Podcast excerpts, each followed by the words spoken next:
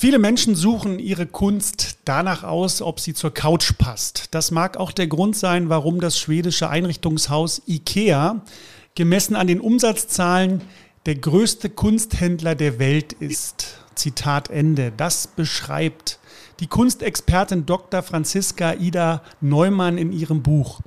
Es heißt, wie sie mit Picasso und Co. ein Vermögen aufbauen und warum am Ende mit Kunst nicht jeder reich werden kann.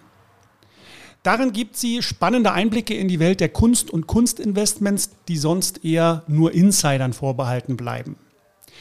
Schnell wird dabei klar, wer in Kunst investieren möchte, braucht viel Zeit und Leidenschaft oder eine sehr gute Beratung. Ob das mit der Kunst von IKEA so eine gute Idee ist, ob, ob es stimmt, dass äh, gute Kunstinvestments wie eine Aktie für die Wand sind und wie Laien wie ich mit Kunstinvestments starten können, bespreche ich jetzt mit Dr. Franziska Ida Neumann. Herzlich willkommen, Franziska. Danke, dass du dir die Zeit nimmst, mit mir über das Thema zu sprechen. Hallo Ronny, ich freue mich sehr bei dir zu sein. Herzlichen Dank für die Einladung. Gern geschehen. Ja, äh, Franziska, wenn ich, wenn ich persönlich keine Möglichkeit hätte, mich beraten zu lassen, würde ich vielleicht beim Kunstinvestment erstmal schauen, was ich schön finde. So würde ich rangehen. Mhm. Ikea wäre das vielleicht nicht unbedingt, ähm, obwohl ich äh, durchaus das ein oder andere äh, von denen mag. Aber meine Emotionen würden ja dann eine, groß, eine große Rolle spielen. Das empfehle ich mit, im Umgang mit Geld grundsätzlich nicht. Also Emotionen sollte man schon ein bisschen aus dem Spiel lassen, zumindest sollte man es versuchen. Wie siehst du das bei Kunstinvestments? Also ganz grundsätzlich, ähm, wer Arbeiten bei IKEA kaufen möchte, dem sei das auch weiterhin absolut gegönnt. Aber wenn wir über das Thema Kunstinvestment reden, dann muss man einfach wissen, wenn man Kunstwerke von IKEA kauft, dann kann man im Prinzip den Geldschein an der Kasse auch gleich anzünden, denn nichts anderes passiert in diesem Fall. Und wenn wir über das Thema Kunstinvestment reden, müssen wir beide uns kurz verständigen. Möchtest du mit mir über das ganz knallharte Business Kunstinvestment reden oder sagst du, wir reden über Kunstinvestment ähm, für die breitere Masse? Denn da gibt es einen Unterschied. Der eine ist mit Emotionen und der andere ist ohne Emotionen. Ja, obwohl mich beide Themen brennend interessieren, würde ich persönlich für unsere Zuhörer erstmal den leichteren Weg einschlagen und erstmal erstmal dieses, dieses Thema allgemein beleuchten. Ich habe ja vor äh, einigen, einiger Zeit mal so eine, so eine Eingangsfolge für Kunstinvestments gemacht, ganz oberflächlich. Aber es ist schön, dass du als Expertin dich äh, da auch mal zur Verfügung stellst, dass man dem Otto Normalanleger äh, dieses Thema mal so ein bisschen näher bringt, weil es ja doch äh, in breiten Bevölkerungsschichten eher äh, nicht bekannt ist, dass man auch in sowas investieren kann. Mhm. Ja, also die Frage ist, worum geht es eigentlich? Man kann ja in viele Sachen investieren. In Aktien, in Edelmetalle, da sind wir ja bei dir an der richtigen Stelle. Oder ja. eben auch in Oldtimer, in Immobilien. Aber man kann sein Geld eben auch in Kunstwerke stecken und darauf hoffen, dass man nach einer angemessenen Jahreszahl, man spricht so ungefähr von zehn Jahren, denn Kunstinvestment ist kein Kurzstreckensprint. Wer ja. heute schon weiß, dass er in zwei Jahren ähm, liquide Mittel für den Hausbau braucht, der investiert heute bitte nicht in Kunst, denn zwei Jahre sind eigentlich kein gutes, äh, kein guter Zeitraum, um mit Kunst eine Rendite zu erzielen oder ganz profan Geld zu machen, es sei denn, ihr seid die richtigen äh, knallharten Profis, dann reden wir zum Beispiel vom Art Flipping, das ist das Kaufen und Wiederverkaufen von Kunst auf verschiedenen Märkten. Aber wir wollen ja gucken, was passt eigentlich für, ähm, für die Allgemeinheit als Anleger. Und mhm. da müssen wir unterscheiden. Und zwar du sagst, man soll nicht mit Emotionen investieren. Das kenne ich natürlich auch, aber im Kunstinvestment ist es so, dass man im Glücksfall, das heißt, wenn man das Kunstwerk richtig ausgewählt hat, dann sahnst du quasi zweimal ab. Und zwar einmal mit deiner finanziellen Rendite und auf der anderen Seite mit der emotionalen Rendite. Mhm. Denn ähm, das kenne ich zum Beispiel selber auch von mir. Ich habe ja auch Kunst bei mir zu Hause zu hängen. Und ich freue mich über die Stücke, die ich ausgesucht habe und die an meiner Wand hängen, freue ich mich jeden Tag. Ich weiß, es klingt vielleicht ein bisschen freakig, wenn man jeden Tag an seiner Kunst vorbeigeht und die anlächelt. Aber die Frage ist ja immer, Ronny, was kannst du dir vom Geld eigentlich kaufen und, und was bleibt? Und da ist es im Kunstbereich eben die Aussicht auf eine finanzielle Rendite und auf eine emotionale Rendite, wenn du eine gute Wahl getroffen hast. Ein Kunstwerk ausgesucht und gekauft hast, das dir eben selber auch gefällt. Und das sollten wir ganz dringend berücksichtigen, wenn wir Kunstwerke kaufen, ich sag mal bis zu einem Preis von 50.000 Euro zum Beispiel. Okay. Okay. Und ähm, ich habe ja schon gesagt, ich habe äh, mit so einer Kunstinvestment-Serie mal angefangen, gestartet, mal so ein Basis, äh, so eine Basis-Podcast-Folge draus gemacht. Ähm, aber mich interessiert nochmal aus, aus deiner persönlichen Sicht, wie definierst du das gegenüber Menschen, die noch nicht so gut äh, oder, oder, fast gar nichts über diesen Markt wissen? Wie gehst du denn da vor? Was erzählst du denn den Menschen? Ähm, weil du hast es ja gerade anklingen lassen, es gibt hier äh, sicherlich auch Unterschiede zu den anderen klassischen Sachwertinvestments wie Gold oder Immobilien. Wie, wie machst du das? Wie, wie, gehst du an das Thema ran, um, um das Menschen näher zu bringen? Also ganz zu Beginn meiner Vorträge, die ich halte, sage ich in jedem Fall immer Obacht. Denn Kunstinvestment ist ein Investment im Hochrisikobereich. Das muss bitte jeder wissen. Keiner sollte an dieser Stelle seine Rente verspekulieren. Man kann es nicht oft genug sagen und ich wiederhole es immer wieder gerne, denn der Kunstmarkt ist ähm, deutlich unregulierter. Das Spekulieren mit Kunst ist deutlich unregulierter, als es zum Beispiel der Aktienmarkt ist. Ja. Mhm, mhm. und ähm, ein 1000 sicheres Investment. Das machen die oberen 5% dieser Welt im Kunstbereich unter sich aus. Denn vieles läuft und ähm, verratet mich an dieser Stelle nicht, wenn ich es sage, aber ähm, läuft über Kontakte und auch darüber, welcher Künstler wechselt wann, wo, in welche bekanntere Galerie und bekommt damit einen ähm, kaufkräftigeren Käuferkreis. Ähm, so werden unter anderem Preise wirklich dann im sechs-, sieben- und achtstelligen ähm, Bereich gemacht, indem man gewisse Informationen, ähm, die der Markt bietet, mhm. ähm, sich vorher, ich sage mal, anhört und diese dann bewertet. Mhm. Ich hoffe, ich habe es fürs Finanzamt und für alle äh, einigermaßen diplomatisch ausgedrückt. Ja, verstanden. Spannend. Also äh, ja, das ist ja bei den, bei den Aktien oder bei den Edelmetallen schon dann noch ein bisschen anders, äh, weil wir, da haben wir ja die Börse, die, die mhm. quasi diese Informationssammelstelle ist. Ich habe jetzt verstanden, dass du das als Kunstexpertin auch machst, dass du die Informationen beschaffst, um erstmal auch ähm, ja, eine Preisfindung äh, machen zu können, dass du weißt, was ist denn jetzt hier der faire Preis, was ist der angemessene Preis. Das ähm, ist immer. Mhm. Ja, es, das ist eine ganz interessante Frage, die, die, wird mir wirklich oft gestellt, was kostet dieses oder jenes Kunstwerk? Mhm. Und die Frage ist ja, wie kommen wir eigentlich zu einem Preis? Es gibt den Preis in der Galerie, es ja. gibt den Preis ähm, auf Messen zum Beispiel, es gibt aber genauso den Preis, den ein Auktionshaus als erste Schätzung für ein Kunstwerk aufruft und dann gibt es den Preis, den ein Käufer oder eine Käuferin an dem Tag bereit ist zu bezahlen. Manchmal entstehen Auktionsrekorde manchmal eben nicht. Oder es gibt den sogenannten Private Sale, wenn du zu mir kommst, Franziska, mir gefällt aber das Bild, was du da an der Wand hast, besonders gut und dann sage ich, weißt du was, Ronny, du bist so ein guter, dir verkaufe ich das Bild. Das wäre zum Beispiel ein Private Sale. Also, und in all diesen Bereichen, die ich aufgezählt habe, muss der Preis für ein und dasselbe Kunstwerk nicht zwangsläufig der gleiche sein. Das ja, muss man -hmm. als erstes überhaupt mal verstanden haben. Und wenn ich meine Informationen einsammle, dann ähm, funktioniert es wie folgt. Ich bin halt viel in Galerien, ich bin super viel auf Messen unterwegs. Ich unterhalte mich den ganzen Tag mit Fachleuten, mit Künstlern, mit Galeristen und Galeristinnen. Und ähm, aus dieser Informationsgemengelage, sage ich mal, bilde ich mir wie andere Experten in ihren Bereichen auch eben mein Wissen und kann dann eine Prognose darüber abgeben, welche Kunst zukünftig vielleicht im Wert steigen wird und welcher Künstler ähm, zum Beispiel eher nicht. Also wenn du da gerne Näheres wissen möchtest, was das für Faktoren sind, die ich ähm, für eine Expertise heranziehe, dann können wir da gerne drüber sprechen. Mhm, okay. Ähm, ganz zu Beginn habe ich ja die, die, die IKEA-Stelle aus deinem Buch zitiert. Mhm. Was sagt das eigentlich über unser aktuelles gesellschaftliches äh, Verständnis von Kunst aus, dass IKEA der größte Kunsthändler der Welt ist? Das sagt ganz eindeutig aus, dass ähm, real geschaffene Kunst oder original geschaffene Kunst von Künstlern nicht immer den finanziellen Gegenwert oder die finanzielle ja. Gegenliebe ähm, bei der breiten Masse der Bevölkerung erfährt. Das mhm. ist es einfach. Ähm, denn wie oft hört ein Künstler, kannst du mir mal schnell was auf die Serviette hier malen oder kannst du mir mal, also manchen Künstlern werden ja auch Weinflaschen hingehalten, die sollen dann signiert werden. Und mhm. anstatt, dass die Leute sich selber freuen, dass sie eine signierte Weinflasche von einem bekannten Künstler haben, fangen die an, das bei Ebay zu versteigern. Ja, also ja. da geht's dann um, um Geldmacherei und mal einem Künstler zu sagen, kannst du mir mal was auf die Serviette malen?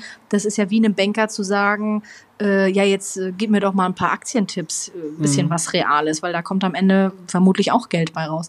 Ich glaube, es ist eine fehlende Wertschätzung ähm, originaler Kunst gegenüber. Und das müssen nicht die High-End Künstler sein, wie wir sie kennen, also zum Beispiel Gerhard Richter oder Markus Lüppertz, Jeff Koons, sondern das fängt ja schon in der allgemeinen Galerie an, wenn du Kunstwerke, Leinwände hast, die vielleicht 15.000 Euro kosten. Und der Spruch, der darauf für gewöhnlich folgt, ist, das kann mein Fünfjähriger auch, ist das Kunst oder kann das weg? und äh, in, in dem Bereich bewegen wir uns dann. Und ja. deswegen, glaube ich, funktioniert das mit Ikea so gut. Die Preise sind nicht hoch und man muss es auch sagen, die haben ja gefällige, dekorative, schöne Stücke. Ich bin ja auch nicht frei davon. Ja, ja, absolut, absolut. Gute Antwort. ähm, noch, vor, noch vor 20 Jahren hätte sicherlich kein Galerist zugegeben, dass Kunst eine Aktie an der Wand sein kann. Das hast du in deinem Buch ja als, als Satz auch formuliert. Äh, was hat sich denn da in den letzten Jahren verändert? In, in welcher Form wächst das Interesse an Kunstinvestments und vor allem, warum ist das so? Hm. Ähm, richtig offen über dieses Thema Kunst und Geld zu sprechen. Ich glaube, das wird nach wie vor noch ein bisschen stiefmütterlich behandelt. Mhm. Das hat einen ganz einfachen Grund. Ähm, den ich mir in den letzten Jahren so erklärt habe. Ich habe ja mal in einer Bank gearbeitet im Bereich Art Lending. Also wir haben hochwertige Kunstwerke wie Picassos zum Beispiel als Kreditsicherheit für Privatkredite hinterlegt und dann muss man nicht mit seinem privaten Vermögen haften, wenn man zum Beispiel Liquidität für eine Unternehmensbeteiligung ähm, braucht, die man gerne kaufen möchte, kannst du mit deinem Picasso haften. So, und ähm, die Frage habe ich vergessen, die du mir gerade gestellt hast. Warum habe ich den Bogen über die. Ach doch, wegen, ja, das ja, weiß ich ja. wieder. Ja. Ähm, und in der Wirtschaftswelt ist es so, es gibt ein Credo, das heißt, erst die Rendite und dann die Kunst. Ja. Das heißt, wir gucken erst, wie viel Rendite wollen wir haben und dann gucken wir, welches Kunstwerk wir kaufen. Das funktioniert so in der Kunstwelt aber nicht sondern mhm. in der Kunstwelt, und dazu zähle ich ähm, Galeristen, dazu zähle ich Künstler, dazu zähle ich auch Auktionshäuser, obwohl das ja der Inbegriff eigentlich eines wahren Umschlagplatzes ist.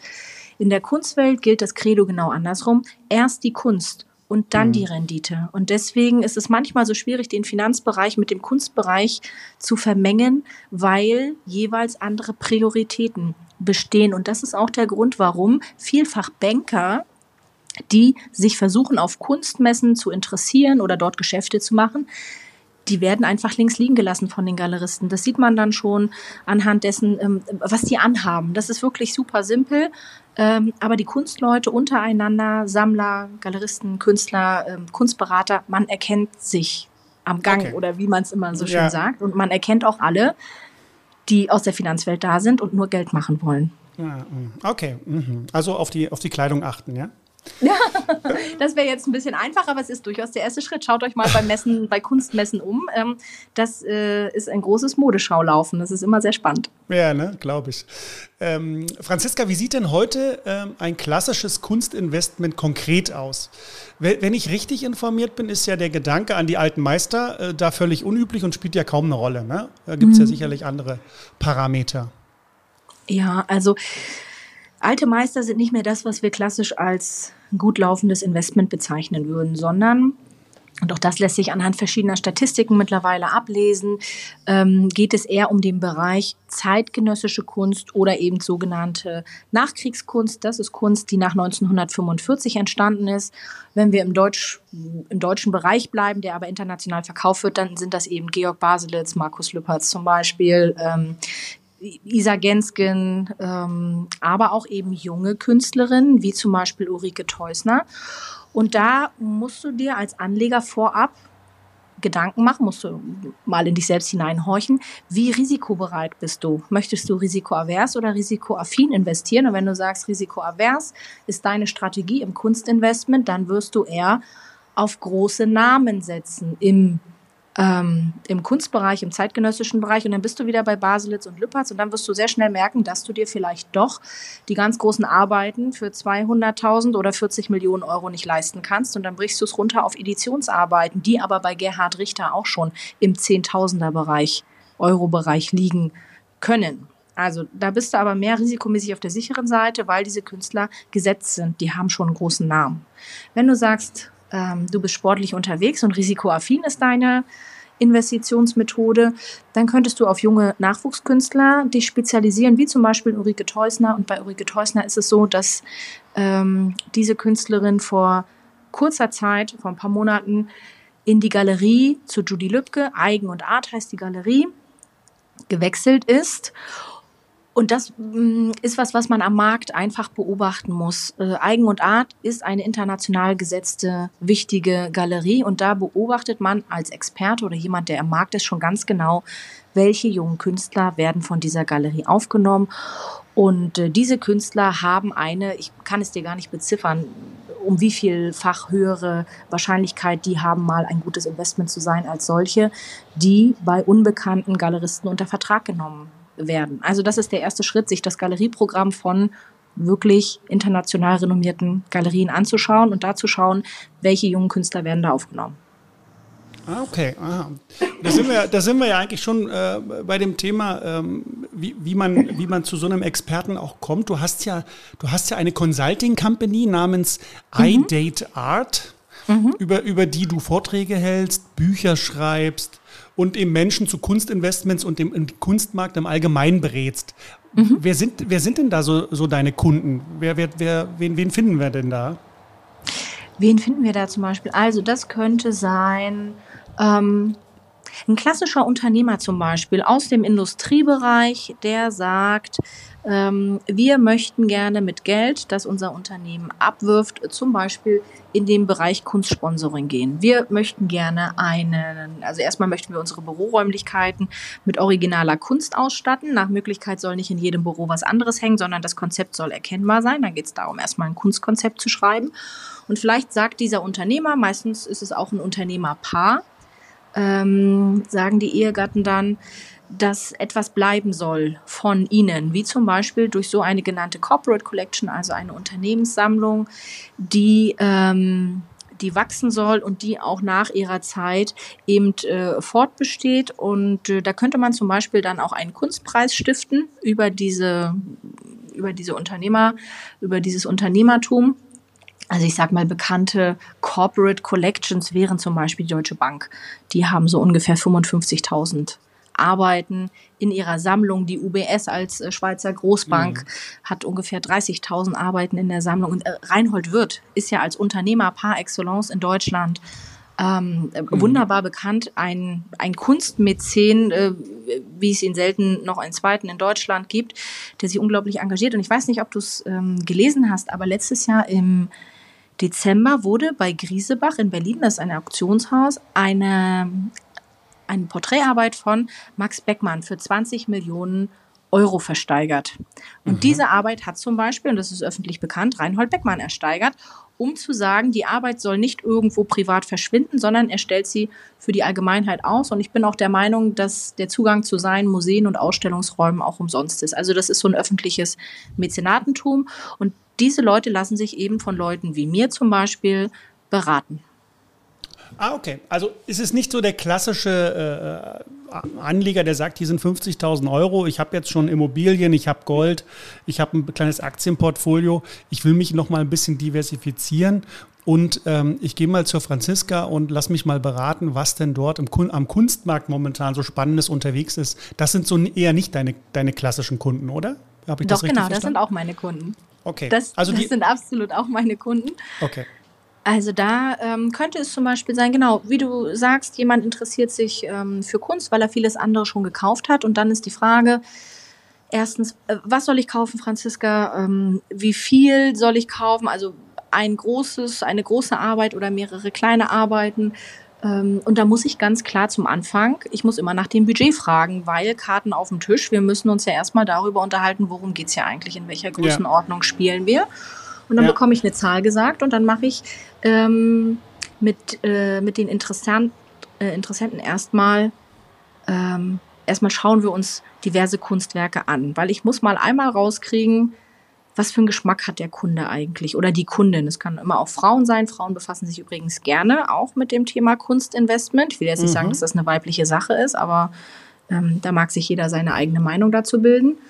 Also das erste Wichtige, wenn Leute sagen, sie haben noch, sage ich mal, 50.000 Euro übrig, dann müssen wir uns erstmal was anschauen. Interessiert derjenige sich für Neoninstallationen oder interessiert er sich für chinesische Aquarellmalerei oder mhm. ähm, fühlt er sich gut aufgehoben, wenn der morgens zum Beispiel an einer ähm, Arbeit von Ludwig Kirchner, deutscher Expressionismus Anfang 20. Jahrhundert vorbeigeht, weil sein Opa so eine ähnliche Zeichnung immer zu Hause hatte, ja.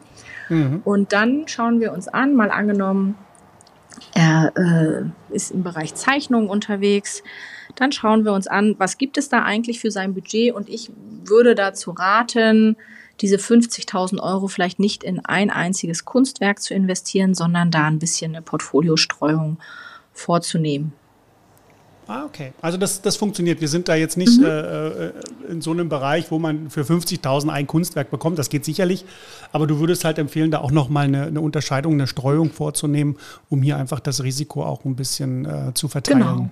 Okay. Ja, weil 50.000, klar kannst du 50.000 Euro für eine Zeichnung ausgeben, ist ja kein Problem. Aber wenn du Menschen hast, die sich für das Thema interessieren, da steckt auch super viel Erwartung drin dann in diesem einen Kunstwerk, Ronny. Ich meine, mhm. ich lehne das auch immer ab, wenn die Leute sagen, ich will heute 1000 Euro investieren und in zehn Jahren will ich Millionär davon sein.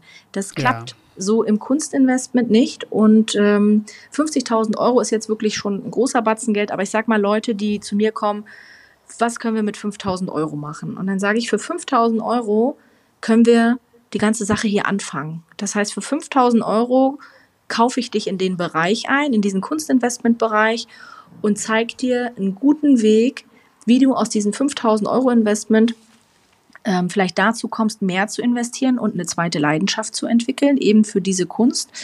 Ähm, mit diesen 5000 Euro beginnst du deine eigene Sammlung. Und bei nicht wenigen Menschen, und das ist übrigens auch der Grund, warum viele Leute am Ende mit Kunst dann doch nicht reich werden, ist, dass viele Leute eine Sammelleidenschaft beginnen und am Anfang noch kaufen, weil sie in zehn Jahren wieder verkaufen wollen und dann aber mit den Kunstwerken leben. Die Kinder werden geboren, Feste werden gefeiert in den Räumen, wo die Kunstwerke waren und plötzlich wollen sie nicht mehr verkaufen. Ja, hm. und wenn du nicht verkaufst, dann kannst du auch nicht reich werden, jedenfalls nicht im Kunstbereich. genau. Äh, und das ist ja dann auch schon der Unterschied zur Finanzwelt. Ne? Du hast es ja auch in deinem Buch beschrieben, dass Kunst und Finanzwelt sich schon sehr stark unterscheiden. Und das mhm. klang ja jetzt auch im Laufe unseres Gesprächs schon mehrfach an. Ähm, und dass eben die klassischen äh, äh, Finanzmarktinvestoren so ihre Schwierigkeiten mit dem Kunstmarkt auch haben. Mhm. Ähm, äh, kannst du das nochmal äh, ausführen kurz, äh, ähm, was genau das bedeutet, was wirklich der tatsächliche Unterschied zwischen Kunstmarkt und Finanzmarkt ist?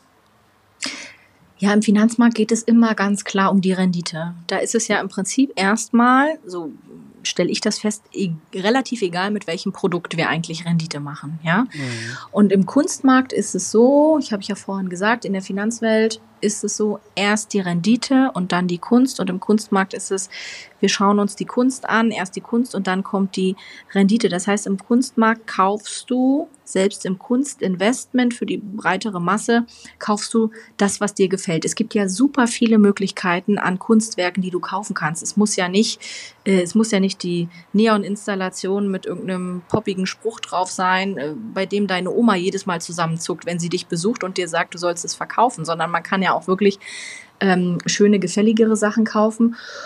Und der bietet der Kunstmarkt eben einiges und verliert sich da, glaube ich, auch manchmal in so sophisticated Gesprächen. Das ist ja das, wovor viele Leute auch Angst haben. Ähm, ich habe ja von Kunst keine Ahnung. Äh, ich kenne ja mhm. die Szene nicht. Ich will jetzt hier auch nichts Dummes sagen in der Galerie. Ähm, und ich weiß nicht, ob der Finanzwelt diese, dieses sophisticated Behavior irgendwie anhängt. Das glaube ich eher nicht. Da geht es eher knall, knallhart um Zahlen, während mhm. die Kunstwelt diese mh, mm, das so ein bisschen wie so eine intellektuelle Monstranz vor sich herträgt und sagt, hier, ähm, wir grenzen uns ab, du gehörst nicht dazu, weil du kannst eh nicht über Kunst reden. Das mag stellenweise das Klischee absolut stimmen, will ich mich gar nicht von frei machen. Ähm, Mir ist es dann aber eben wichtig, Brücken zu bauen ne? und zu sagen, hier, das sind die Finanzleute.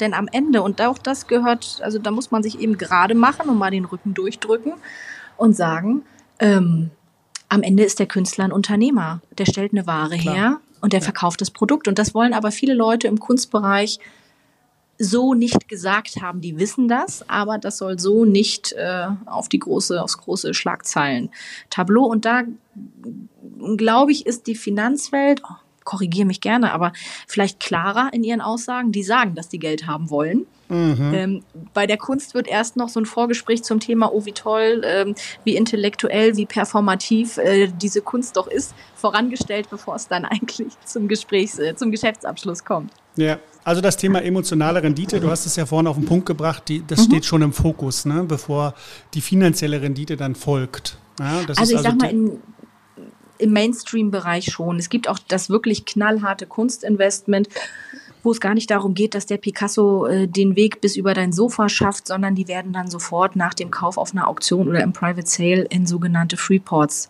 verschoben. Hm. Freeports sind äh, Zollfreilager für alle, die es vielleicht noch nicht gehört haben. Die gibt es in Singapur, die gibt es in Genf, die gibt es in Luxemburg, ähm, die gibt es in Zürich und die sind oft nicht weit entfernt von Flughäfen. Und das Interessante an der Sache ist, dass du dort eben kein Einfuhrzoll zahlen musst, solange deine Ware, also das Kunstwerk in diesen Freeports liegt. Und ich sage mal das Beispiel, der Einfuhrzoll in der Schweiz liegt im Moment bei 7,7 Prozent. Und jetzt kann man ja. sagen, ja, okay, 7,7 Prozent ist nicht so viel. Aber wenn dein Kunstwerk 10 Millionen Euro kostet und du 7,7 Prozent liquide machen musst, dann macht es manchmal eben doch einen Unterschied. Und ähm, Auktionshäuser, Kunstberater, Restauratoren und die Warenhäuser selber haben sich darauf eingerichtet, richtige Showrooms in diesen Warenlagern vorzuhalten, wo sich ähm, dann eben wirklich sehr vermögende Menschen treffen, den Picasso auspacken lassen, äh, auf eine Staffelei stellen und dann gibt's noch so ein paar Wasserflaschen, die stellt das Warenhaus immer bereit. Und dann gibt's so ein paar Spots, die die Kunstwerke anleuchten. Dann gibt's meistens noch ein Sofa, wo man sich da vorsetzen kann und einen Tisch, wo man das Kunstwerk auspackt. Und mehr ist dann in diesem Raum auch nicht drinne. Und dann wird da verhandelt. Und manchmal ähm, wird der Einfuhrzoll in der Schweiz niemals gezahlt, weil das Bild äh, aus Zürich sofort nach Singapur weitergeht. Ja, das kenne ich auch von den Edelmetallen. Da läuft es ah. ähnlich. Ja, beim äh, Silber, Platin, Palladium ist es äh, genau wie du es beschrieben hast. Da gibt es auch mhm. diese Showrooms und äh, man ist eben erstmal von der Einfuhrumsatzsteuer befreit, solange das, die mhm. Ware das Lager nicht verlässt. Also kann ich gut nachvollziehen, kann ich auch so bestätigen, so läuft es. Ähm, Franziska, du hast ja, du hast ja Rechtswissenschaften studiert, BW, Betriebswirtschaftslehre, Kunstgeschichte und Germanistik. Mhm. Ähm, und das nicht nur in Deutschland, sondern eben auch an der, an der Pariser Sorbonne oder mhm. am, sowie am Louvre habe ich gelesen. Also ich würde sagen, eine durchaus elitäre Ausbildung hast du genossen.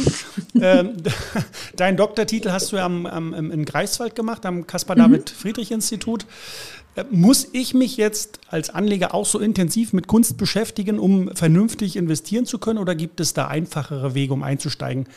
Was empfiehlst du? Ähm, also erstmal empfehle ich jedem, eine solide Ausbildung zu machen. Ähm, alles, was du hier gerade aufgezählt hast, äh, das klingt natürlich elitär, aber am Ende habe ich es an öffentlichen Universitäten studiert. Also ja.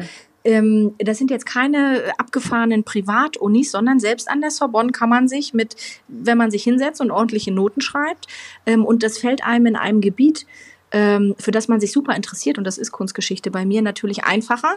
Ähm, bei BWL fiel es mir nicht so einfach, deswegen habe ich dieses Studium zum Beispiel auch nie abgeschlossen. Ähm, also so viel zum Thema Ausbildung, das ist was, was, was ja vielen Leuten offen steht, öffentliche Universitäten.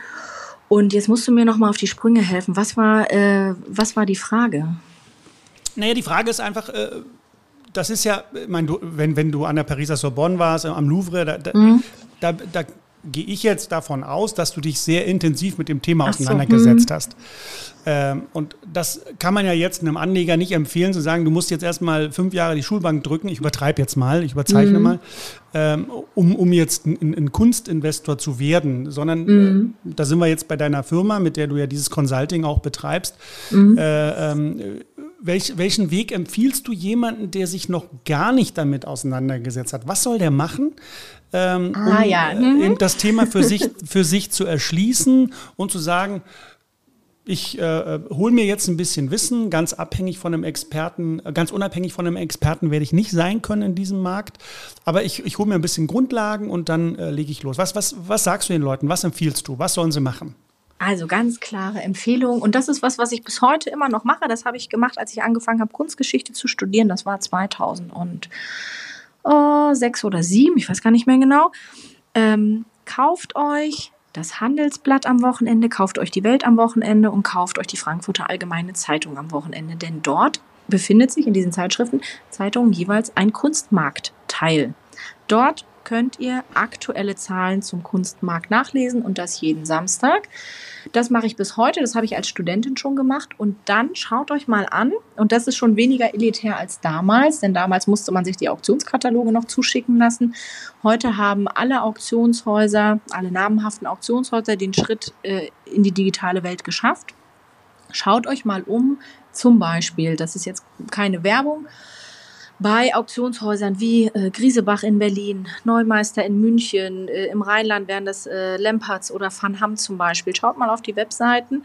Dort sind die Kataloge online verfügbar der kommenden Auktionen. Und da findet ihr ähm, gut abfotografiert, also es sind hochwertige Reproduktionen der jeweiligen Kunstwerke. Meistens gibt es kunsthistorische Erläuterungen zu den Kunstwerken. Die Texte sind wirklich auch top in den Auktionshäusern. Die haben super wissenschaftliche Abteilungen, das muss man wirklich sagen. Und ihr findet gleich einen Preis, einen ersten Schätzpreis neben den Kunstwerken. Und wer sagt, er interessiert sich nur, was weiß ich, für Zeichnungen deutscher Expressionismus, der wird seine Schwerpunkt Auktion finden. Wer sagt zeitgenössische Kunst bis 3000 Euro, Editionsarbeiten, der wird seine Schwerpunktauktion finden. Ähm, wer aber lieber High-End einkaufen geht, der ist bei den Highlight-Auktionen der genannten Auktionshäuser auf jeden Fall richtig. Und dann schaut ihr euch die Online-Auktionskataloge an und dann seht ihr gleich den Schätzpreis. Daneben den haben Experten festgelegt, die jeden Tag im Markt arbeiten. Und da bekommt man, denke ich, ein gutes Gefühl dazu, was auf dem Markt aktuell verfügbar ist, Ronny, und auch gleich, was, äh, was der Schätzpreis ist. Denn das trauen sich ja viele Leute auch in einer Galerie nicht mal zu fragen. Was kosten die Kunstwerke eigentlich? Weil für gewöhnlich sind wir in der Kunstwelt nämlich so fies, wir hängen kein Preisschild daneben, um die Hürde noch größer zu machen. Genau, sie müssen ein Gespräch mit dir führen. Ja, absolut. Das ist das, was die Galeristen wollen. Die wollen, ja. äh, ähm, die wollen nicht in ein Gespräch verwickeln. Und äh, aber das führt an der Stelle vielleicht zu weit. Was Galeristen eigentlich wollen, da müsstest du vielleicht mit einem Galeristen oder mit einer Galeristin sprechen. Jetzt möchte ich aber trotzdem mal ein paar Zahlen hören, Franziska. Mhm. Ähm, äh, das klassische, das klassische Einsteigerinvestment geht wo los? Das klassische Einsteigerinvestment geht wo los? Es gibt dazu kein Lehrbuch, sage ich okay. gleich. Ja, Deine Erfahrung ist, was, was sagst was, was würdest du, äh, was würdest du sagen? Also wie gesagt, ab 50.000 Euro würde ich die Emotionen schon mal weglassen, wobei das auch immer eine Sache und das weißt du auch. Es gibt Leute, äh, für die ist 50.000 Euro mehr Geld als für andere Leute. Für die ist 50.000 Euro nominal immer noch der gleiche Wert, aber von dem, was sie sonst so an der Hand haben, äh, verglichen relativ ein weniger, wenig großer Betrag. So, mhm. und dann ist die Frage, ab wann geht ein Investment los? Ich habe zum Beispiel auch ähm, Studenten, ja, die sagen, ich will anfangen mit dem Kunstsammeln und ich will jetzt mir nicht irgendwas hier hinhängen, ich habe 500 Euro. Kannst du mir sagen, was man für 500 Euro kaufen kann? Habe ich gesagt, ja, für 500 Euro machen wir den Einstieg in die Sache und äh, ich habe ihr vermittelt eine Editionsarbeit das ist gewesen eine Kaltnadelradierung, also eine klassische Grafik. Die war jetzt nicht so groß, also vielleicht so 20 mal 30 Zentimeter, wobei Größe im Kunstbereich keine Rolle spielt. Mhm. Ähm, es gilt nicht je größer, je teurer. Ähm, also die hat mit 500 Euro gestartet und dann habe ich gesagt, okay, dann kauf wenigstens was von einem Künstler mit einem großen Namen, eine Editionsarbeit, die aber dann vielleicht eine Tausender Auflage hat. Dass je größer die Auflagen werden, desto günstiger werden ja die ähm, Blätter an sich, wenn die gleiche Auflage eine Dreierauflage gewesen wäre, hättest du vielleicht nochmal zwei Nullen ranmachen können an mhm. ähm, diese Editionsarbeit. Also du kannst mit diesen 500 starten, aber das ist nicht das klassische Investment, über das wir beide eigentlich reden wollen. Dann ähm, sind wir im vier- und fünfstelligen Bereich, ähm, wo ich sage, ja, auch äh, da fängt der Investmentbereich ähm, absolut an aber erwartet nicht, dass ihr Millionär werdet in zehn Jahren davon. Das wird nicht klappen. Also heute eine Arbeit für 10.000 Euro zu kaufen und in zehn Jahren sich davon ein Haus zu kaufen, wird nicht funktionieren. Ein Beispiel. Gerhard Richter, äh, geboren 1932 in Dresden, gehört zu den Top-Künstlern international. Ähm, und als der, guck mal, wenn wir in den 60er Jahren, ist er nach Düsseldorf an die, äh, an die Kunstakademie gegangen und äh, in den darauffolgenden Jahren, wenn du da ein Kunstwerk von dem gekauft hast, sage ich jetzt mal für 5000 D-Mark damals, dann hat das heute natürlich einen bestimmten Wert. Aber es ist immer noch das Frühwerk von Gerhard Richter. Und auch hier unterscheiden wir im Investmentbereich. Es gibt das sogenannte Frühwerk, es gibt die Haupt- Schaffensperiode und es gibt das Spätwerk Picasso zum Beispiel hat, der ist in den 70er Jahren gestorben, als dem klar war, dass das hier demnächst mit seinem Leben zu Ende ist, da hat er jeden Tag eine Leinwand fertiggestellt. Und die mhm. haben natürlich nicht mehr die gleiche Qualität wie die Arbeiten, die er während seiner Hauptphase zum Beispiel gemalt hat. Und zurück zu Gerhard Richter. Wenn ich damals für Gerhard oder bei Gerhard Richter was für 5000 Mark gekauft habe, überleg mal, das, das ist dann in den 70er Jahren gewesen. Ja, mhm. Wie lang sind die 70er Jahre schon her, um aus deinen 5000 Euro äh, heute vielleicht 50.000 zu machen? Da musst du schon lange warten. Ähm, auf der anderen Seite, emotionale Rendite ist das Stichwort, hast du fast dein ganzes Leben lang einen echten Richter gehabt. Und es gibt genug Leute, ähm, die sich davon beeindrucken lassen. Und wenn du davon ein paar im Freundeskreis hast, dann ähm, ergibt sich für manche Leute ja auch daraus schon der Mehrwert. Ja, genau, ja, klar. Mhm. Das, das kann ich nachvollziehen. Ja. Gibt es denn so, gibt's denn so wie bei Aktien jetzt zum Beispiel ein Überflieger-Investment, wo man sagt, Mensch, wenn ich das in den 70er oder 80er Jahren gekauft hätte, dann hätte mich das heute äh, ganz ordentlich reich gemacht. Also beim Aktien, bei den Aktien ist es Warren Buffett, äh, Berkshire mhm. Hathaway mit seiner Beteiligungsgesellschaft. Ich meine, der hat äh, seit den 80er Jahren hast du da eine 15, 15 Prozent äh, per Anno gemacht. Äh, mhm. Gibt es sowas beim äh, Kunstinvestment auch? Hast du da äh, eine Zahl oder ein Werk im Kopf, wo du sagst, ja, das ist so der Überflieger die, die letzten Jahrzehnte gewesen? Oh ja, da kann ich dir was sagen. Und zwar war ich letztens gerade bei der Ergo-Versicherung in Düsseldorf. Mhm. Und äh, die Ergo-Versicherung war früher mal die Victoria-Versicherung. Und die Victoria-Versicherung hat sich Gerhard Richter eingekauft, denn auch Künstler müssen irgendwie zu Geld kommen. Und die Victoria-Versicherung hat zwei Auftragsarbeiten bei Gerhard Richter bestellt und die hängen heute in dem ähm, großen Ergo Tower in Düsseldorf, in der Hauptzentrale. Und diese Arbeiten sind, ich muss jetzt mal lügen, also die sind vielleicht acht Meter hoch und äh, drei Meter, drei oder vier oder fünf Meter breit. Ähm, und auch da nagel mich bitte nicht auf die Zahlen fest, aber ja. wenn Richter das in den 80er Jahren von mir aus gemalt hat, für pro Arbeit vielleicht 150.000 Euro, sage mhm. ich jetzt mal, 300.000 Euro Auftrag, da war er ja noch jünger.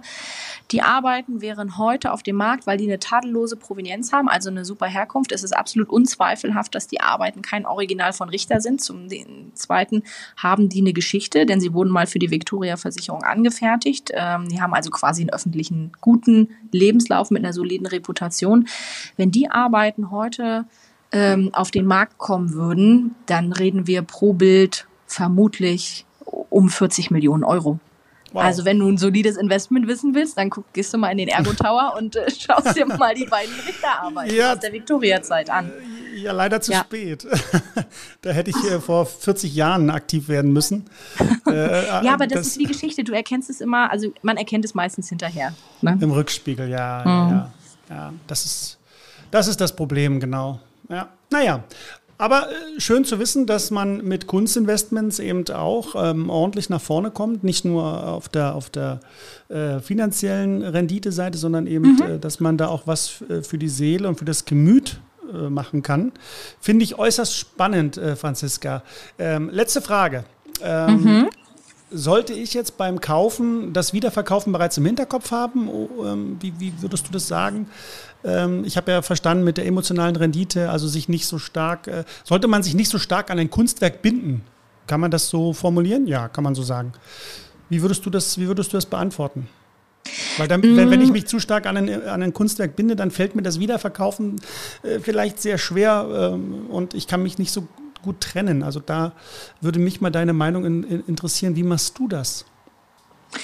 Ich sage meinen Kunden zum Beispiel immer, wenn ihr Kunstwerke kauft, wir haben zum Beispiel welche ausgesucht, ihr lasst die bitte immer acht Wochen zu Hause bei euch stehen, wo ihr die jeden Tag seht. Ja, okay. jeden Tag geht ihr an diesen Kunstwerken vorbei und dann guckt ihr, ob nach acht Wochen ja eine Verbindung oder Beziehung, ich will es jetzt auch nicht überemotionalisieren, ähm, aber ob das was mit euch macht. Passt mhm. dieses Kunstwerk in euer Haus oder nicht?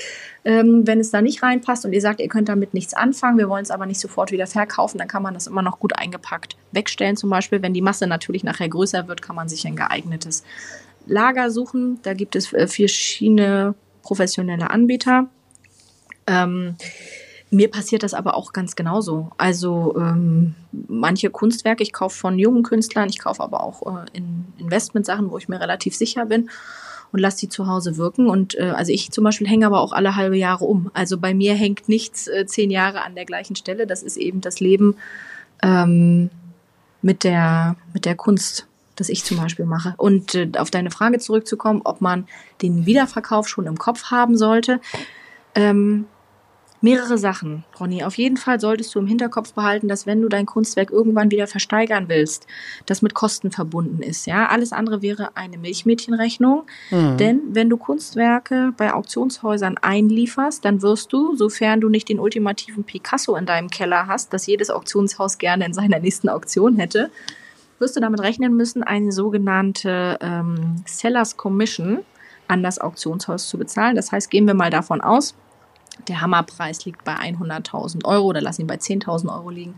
Dann wirst du als Einlieferer von diesem Hammerpreis 30 Prozent oder bis zu 30 Prozent, das ist je nach Auktionshaus individuell, als Gebühr an das Auktionshaus abgeben müssen. Ja? Wow. Mhm. Und ähm, solltest du, das, sollte das Kunstwerk nicht verkauft werden, musst du trotzdem immer noch ähm, Logistikkosten zahlen, denn das Kunstwerk muss in das Auktionshaus. Dann werden sogenannte, eine sogenannte Reproduktionsgebühr wird fällig. Das heißt, das Auktionshaus wird das Kunstwerk professionell fotografieren und in seinen Auktionskatalog aufnehmen. Ähm, vielleicht musst du auch die Versicherung im Nachhinein für das Kunstwerk, solange wie es beim Auktionshaus war, übernehmen wenn mhm. es nicht verkauft wurde. Ja, also da entstehen an der Stelle ähm, Kosten. Und denn, deswegen zu sagen, ich habe ein Kunstwerk gekauft äh, zum Hammerpreis von 10.000 Euro und habe das nach zehn Jahren wieder für 50.000 verkauft, ist Quatsch, weil auch als Käufer hast du sogenanntes Buyers Premium, also bis zu 30 Prozent bezahlst du als Käufer auch nochmal auf diesen Hammerpreis als Gebühr an das Auktionshaus. So finanzieren sich Auktionshäuser übrigens. Also da also, einfach mhm. schauen, wenn du wieder verkaufen willst, dass du das äh, mit, mit einpreist. Ja, das ist natürlich sehr viel. Ne? Das ist nicht ohne. Also das war jetzt keine Werbung äh, für die Zuhörer, ein äh, Auktionshaus zu gründen, sondern Nein. äh, das scheint ein gutes, äh, gutes ähm, ja, eine gute Idee zu sein, aber natürlich ist mir klar, dass äh, solche Auktionshäuser ähm, das sich ordentlich bezahlen lassen. Aber man sollte es halt mit berücksichtigen, weil das schmälert natürlich dann auch hinten raus die Rendite um ein paar Prozent. Ja, absolut. Ich meine, du musst mal überlegen, was für eine Entourage so ein Auktionshaus eigentlich mittlerweile beschäftigt. Von äh, Logistikern, Verwaltungsleute, mhm. da sitzen Wissenschaftler, die die Texte erarbeiten, da sitzen Grafikdesigner, da sitzen dann die Leute, die also klassische Akquise betreiben, um äh, sogenannte Consignments, also Einlieferungen für das Auktionshaus klar zu machen. Also wir reden hier nicht von so einem gemütlichen Auktionshaus irgendwo äh, im Schwäbischen, wo der Inhaber noch alle seine Kunden persönlich kennt. Ähm, mhm Mhm. sondern das, das sind richtig, äh, sind richtig abgefahrene Marketingmaschinerien. 2017 äh, zum Beispiel wurde von Leonardo da Vinci der Salvator Mundi verkauft für 450 Millionen US-Dollar, so stand es nach, oder 450,7 Millionen US-Dollar. Der Hammerpreis lag aber bei 400 Millionen. Das heißt, das sogenannte Buyers Premium, das Aufgeld für den Käufer, als Gebühr lag nochmal bei 50,7 Millionen US-Dollar, was nur als Gebühr noch draufgezahlt wurde. Und mhm. jetzt sage ich dir noch was, ich bin mir sicher, dass das Auktionshaus kaum etwas verdient haben wird an diesem ähm, Salvator Mundi, an diesem Gemälde von Leonardo da Vinci, denn die haben vorher das Gemälde nämlich einmal rund um die Welt geschickt und haben eine riesige Marketingstrategie gefahren. Das wäre übrigens äh, ein interessanter Ansatz nochmal für, ein, für einen anderen Podcast, Marketing. Wie mache ich eigentlich Preise oder wie treibe ich Preise im Kunstbereich? Und da ist das ein ganz großartiges Beispiel. Das heißt, diese Zahlen hören sich immer so großartig an, 50 Millionen Euro Gebühr. Aber wenn du dieses Kunstwerk einmal um die Welt ein ganzes Jahr lang schickst, dann muss ja. ich dir nicht sagen, wie viel von 50 Millionen noch übrig bleibt. Ja, Denn wenn ja. so ein Kunstwerk in ein Flugzeug steigt, steigt auch immer Security mit ein. Die bewachen das, auch wenn das abends irgendwo in einem Lager steht oder in einem Hotelzimmer. Da sind immer Leute drumherum und die wollen auch alle bezahlt werden. Ja, absolut. Ja, spannendes äh, Gespräch, Franziska. Ich könnte mit dir noch so äh, weitermachen. Ich habe noch ganz viele Fragen im Kopf, aber ich denke, das werden wir auf ein, auf ein zweites, ein zweites Podcast-Interview mal ähm, zurückstellen müssen. Ja, da, Franziska, danke, dass du dir die Zeit genommen hast. Ähm, ganz herzlichen Wie gesagt, Dank. ein ganz tolles äh, Wissensgebiet. Da muss man sich wirklich reindenken und mit beschäftigen. Wir werden äh, in der Podcast-Beschreibung dein Buch nochmal verlinken und deine Webseite. Wer da also Interesse dran hat, sich intensiver mit dem Thema auseinanderzusetzen, der kann das gerne dann dort nachlesen und dich dann auch dort finden und mit dir ins Gespräch kommen. Herzlichen Dank und ich wünsche dir erstmal eine gute Zeit und freue mich dann auf unser nächstes Gespräch. Mach's gut, Franziska. Ich danke dir, Ronny, und ich hoffe, dass ich dich ein bisschen begeistern konnte. Und wenn wir uns das nächste Mal treffen, dann hoffe ich, sagst du mir, was du dir gekauft hast und ich erzähle dir, was ich als letztes gekauft habe in Sachen Kunst. Ich glaube, wir werden, du wirst mir helfen, äh, was ich kaufen soll. Ich äh, bin davon überzeugt, dass du da der richtige Ansprechpartner für mich bist, weil ich kenne mich damit nicht aus. Das ist also prima. dann, das machen wir nochmal offline. das machen wir. Alles Gute, Franziska. Mach's gut. Ciao. Ciao.